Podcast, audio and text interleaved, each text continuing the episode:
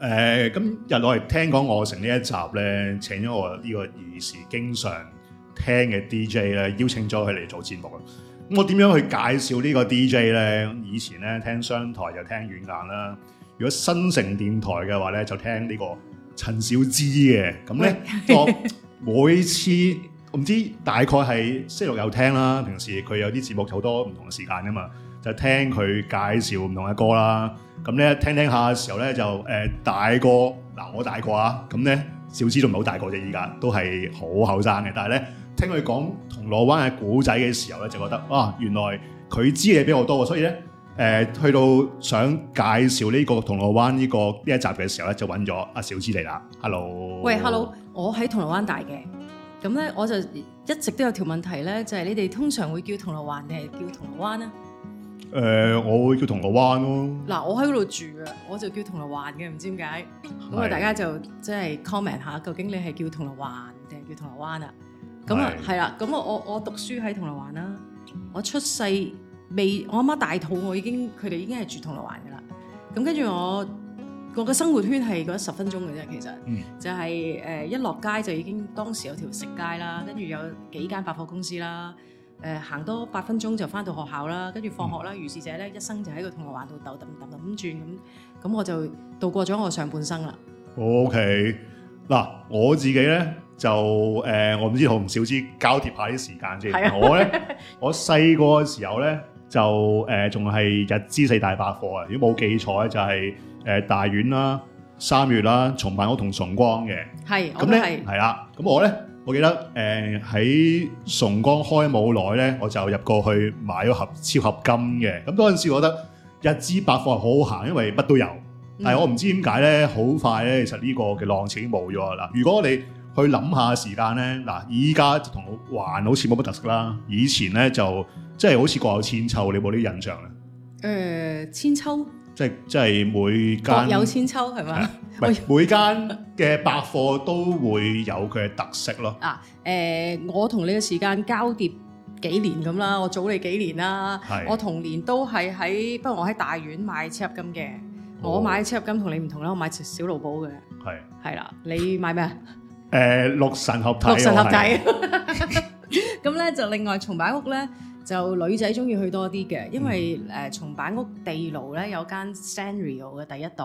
係咁咧哦嗰陣時都係 Hello Kitty 啦，係都係 New Twin Stars 啦，咁嗰間嘢就叫 Gift Gate 嘅當年。係咁你買任何 Hello Kitty 嘢咧，就個包裝袋上面有小禮物送嘅。嚇係啦，即係可能係一個鉛筆嘅筆插啊，可能係個誒、鉛筆跑仔啊、擦紙膠仔啊咁，咁就所以就好鬼死多女仔，我哋啲女仔啦，紮頭髮又喺嗰度買誒、髮箍咁啦，咁所以松板屋就女仔啲嘅，大院咧就男仔啲嘅，咁跟住三月咧我就冇乜去行嘅，因為都唔係幾好行嘅，老實講，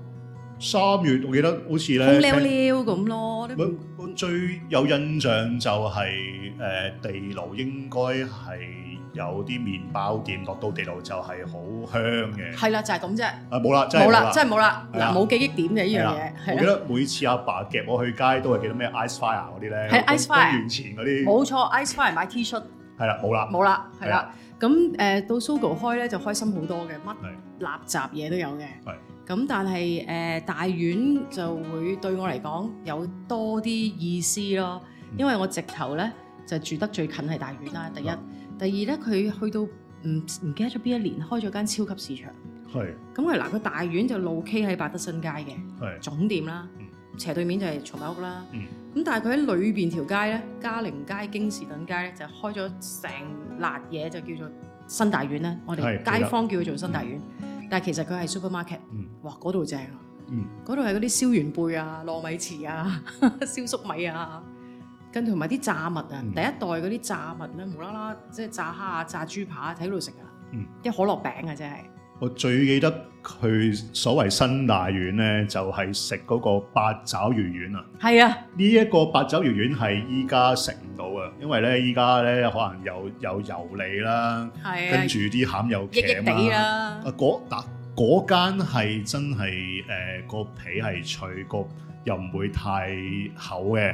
入係。到去啲八爪魚喺度係新鮮嘅。遞俾你嗰個叔叔係日本人嚟嘅，仲要，誒雖然冇印象，但係一定好食嘅一定好食。嘅，冇錯但。係每一次咧，就係如果唔係屋企人俾我去食白酒魚丸嘅話咧，我係唔會跟佢去買嘢嘅，冇錯，係因為唔係係唔係會悶到 爆，係係啦，咁所以所以所以誒、銅鑼灣對銅鑼灣啊或者嚇對我嚟講咧就係、誒、購物啦、生活啦，其實我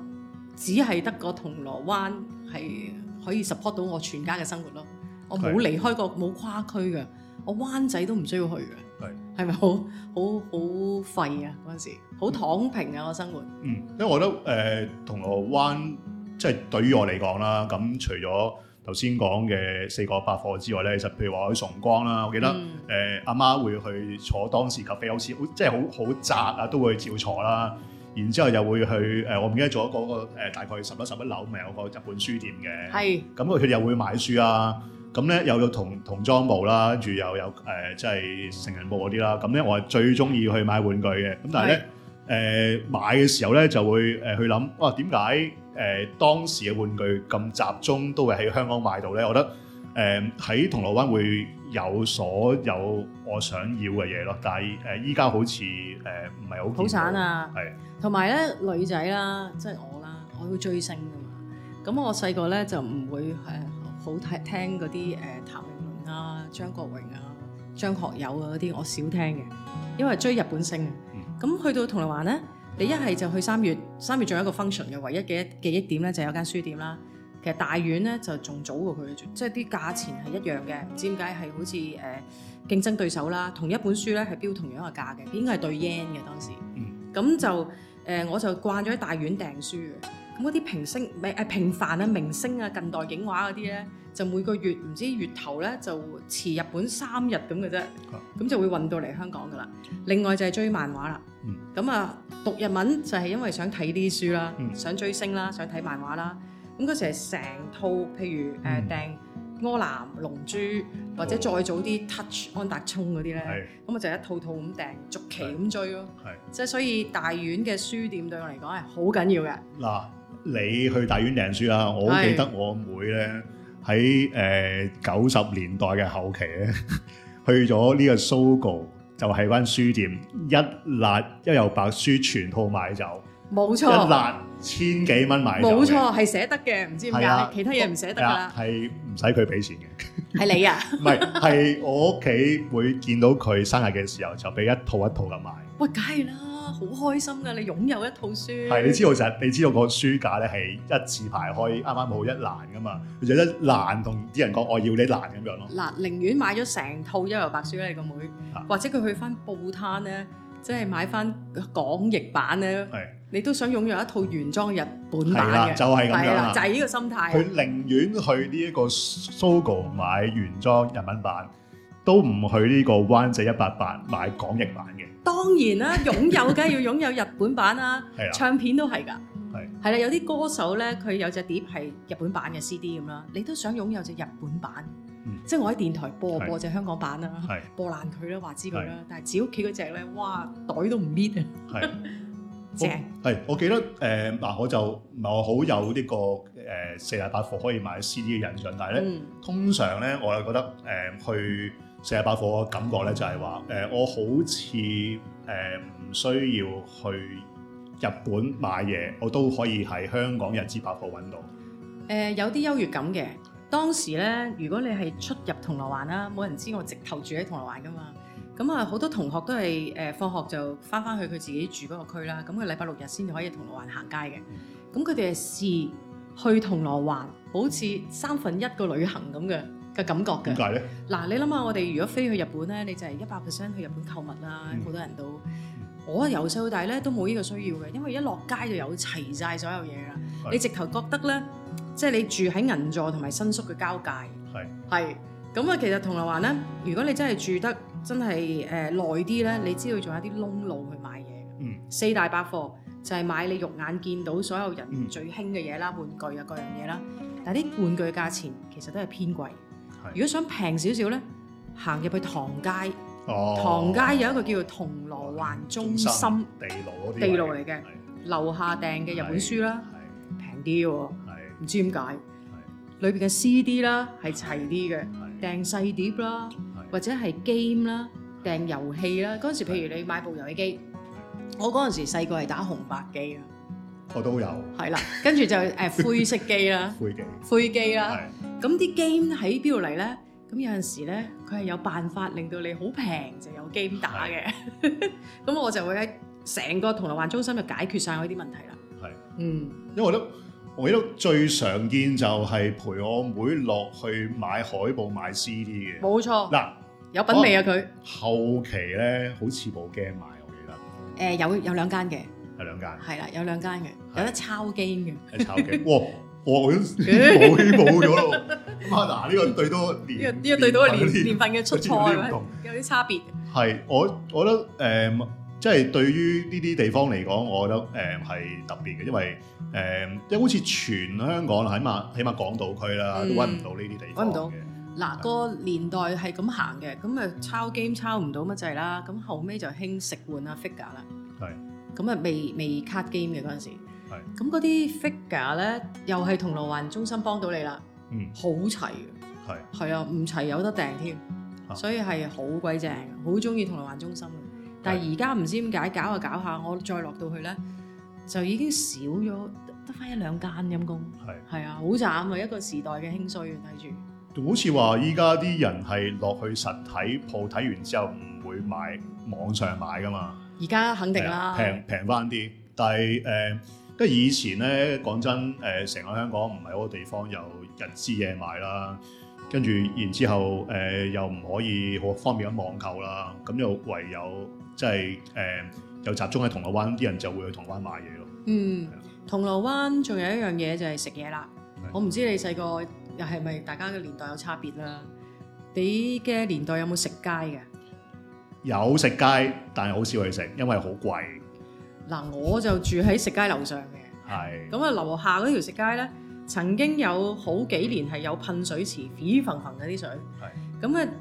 成條街喺邊度咧？就係而家嗰個 Fashion Walk 啊。係 Fashion Island、Fashion Walk 咧，銅鑼灣咁啊，無啦啦有條街咪好多餐廳嗯嘅，成日都爆晒噶嘛嗯。即係而家有誒食蛋糕呢啲乜嗰間，嗯嗯就係坐落喺嗰條街啦。好啦，咁嗰條街以前咧係好奇怪嘅喎，一間食 pizza 啦，一間食點心啦，一間食西西餐啦、咖喱啦，嗯咁佢係令到每一個 cat 嘅嘅食物咧都有一間店鋪喺裏邊。嗯咁所以你落到去之後咧，係誒、每一間都唔會係重複嘅嗯佢哋食嘅嘢。嗯咁、我唔知係咪嗰陣時有地產商嘅安排，啊係。比較特別嘅。我記得咧，我應該嗱，我嗰陣時應該 afford 唔到去食街嘅，嗯我就係主要去誒、我唔知啊，嗰陣時仲係有呢個碧麗宮戲 院，咁咧咪新皇宮大酒樓，係有有有，或者真係好誒好間中先去怡東酒店飲茶咯，哇！呢、個都好 high 喎、你你係咪？唔係好間好唔間中，記得好好富有喎、你唔都係唔係誒，我記得係即係好少去，可能一個月最多一次飲西茶定飲誒中茶嘅哇！咁好有錢喎、係嘛？唔 係啊知喎，因為因為嗰度我記得嗰陣時係點解喺酒店裏邊都有推車仔嘅點心賣咧？啊！同埋點解我唔知嗰陣時可能飲茶飲得少咧？好少酒樓喺嗰陣時嗰支牙籤有薄荷啊嘛，佢個牙齒頂嗰度係啊，牙籤頂嗰 有度笪綠色嘢係啊嘛啊，特登去誒、呃即係玩啲牙籤抡下啲薄荷咁樣，就係攞嚟玩，即係通常係誒、呃比較當時高檔啲嘅嘅酒店或者酒樓先有咯。咁嗯，但係我覺得誒、呃因為嗰陣時成個成個地區誒、呃、銅鑼灣都係俾人覺得係一啲誒佢嗰個分別係好清楚，即係日資百貨就好高檔啦，嗯，庶民地區就好普通。不過我覺得誒、呃但係即係幾時冇呢一個嘅原因，我覺得都值得去諗下，因為誒唔、知哪年哪年哪月開始突然間，我好似誒、呃日資百貨都開始冇人行啦，都開始接啦。咁我覺得呢啲先係我覺得點解一個銅鑼灣地區衰落嘅原因，我都想去追尋下咯。我覺得誒誒、大約喺八幾年開始逐個嚟嘅，八逐幾年八幾年開始咧，逐樣嘢衰嘅。係點係解？啦，嗱，我首先我儲咗啲乜嘢咧？我儲咗大院執笠前，我同大院嘅企喺條大院前面合照啦。咁啊，記得同一年咧就係、中巴，中巴都冇嘅哦。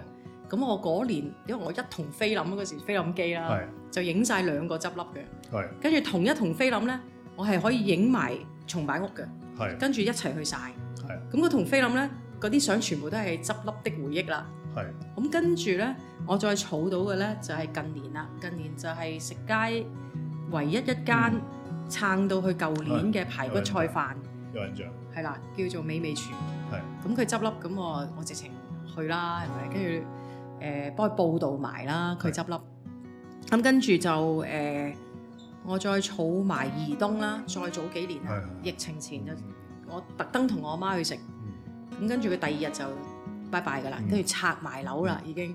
咁我就冇儲到嘅咧，就係、三月啦，因為我冇感情。係係啊， 跟住就最飲恨就係儲唔到誒、呃食街啦，細嗯因為太細啦嗰陣時，即係儲唔到佢拆噴水池咯。嗯咁